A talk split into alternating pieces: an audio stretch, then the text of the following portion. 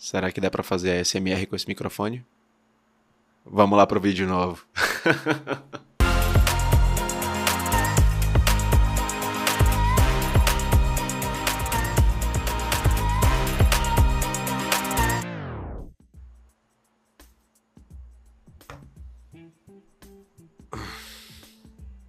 Eu tô fazendo esse intercâmbio de conteúdo, então esse vídeo vai ser um pouco mais talk, né? Você pode aí minimizar e continuar fazendo as suas coisas, né? Seu trabalho e ficar só ouvindo. Recentemente eu fui entrevistado por uma instituição de ensino, por uma turma de design de moda, e uma das perguntas que eles me fizeram foi muito interessante. Eu acho que é bem pertinente, pode funcionar para muita gente. Eu recebi, resolvi trazê-la aqui. Eu vou aqui pescar a pergunta em si e a resposta eu bato um papo direto com vocês mesmo, tá? Mas assim, eles me perguntaram da seguinte forma: Teria alguma dica para quem sonha ou quem já está começando na mesma área que a sua? No caso, estamos se referindo à fotografia de moda comercial, que é uma das áreas que eu mais atuo hoje na fotografia. E eu respondi algo que eu sempre divido com os meus colegas ou com as pessoas que vêm me perguntar esse tipo de coisa. E eu acho que isso funciona não só para moda, mas funciona para diferentes áreas para quem está começando a fotografia. Aprenda tudo que não se refere à fotografia. O que eu quero dizer com isso? Eu quero falar pra galera, de um modo geral,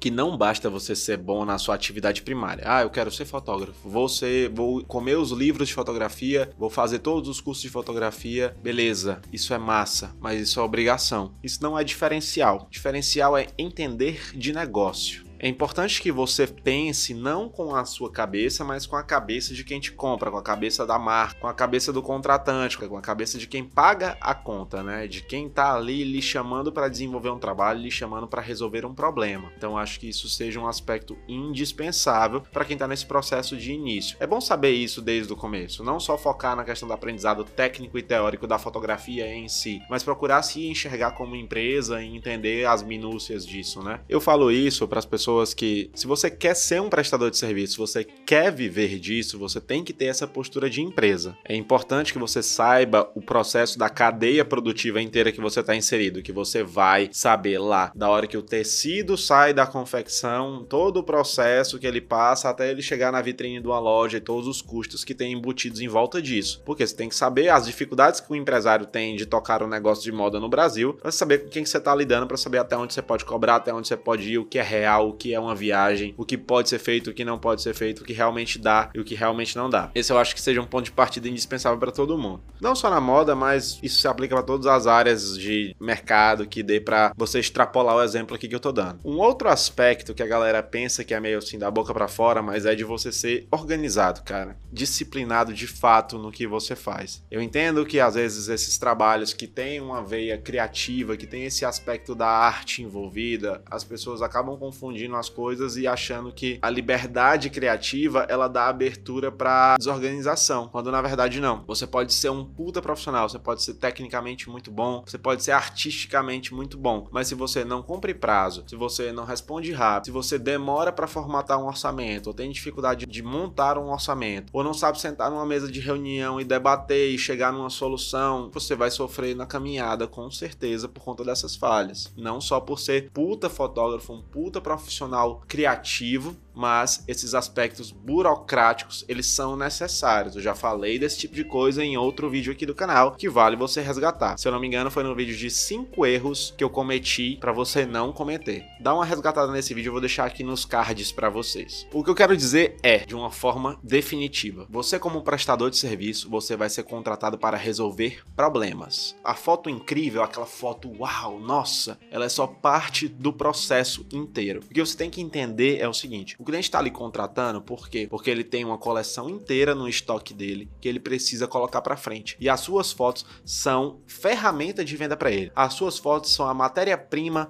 para a galera da agência de publicidade, para a galera do setor de marketing, para a galera que vai montar o catálogo, que vai fazer as ativações, que vai fazer todas as peças da campanha, que vai colocar esse negócio em contato lá com o pessoal nas redes sociais, com os clientes, com o público. Tenha isso em mente. Sem essa vaidade extrema de sou fotógrafo, eu sou artista. Você faz parte de uma cadeia produtiva, você faz parte de um processo. A sua foto é uma das etapas. Eu acho que você internalizar esse processo de aprender tudo que está além da fotografia vai te ajudar bastante nessa caminhada.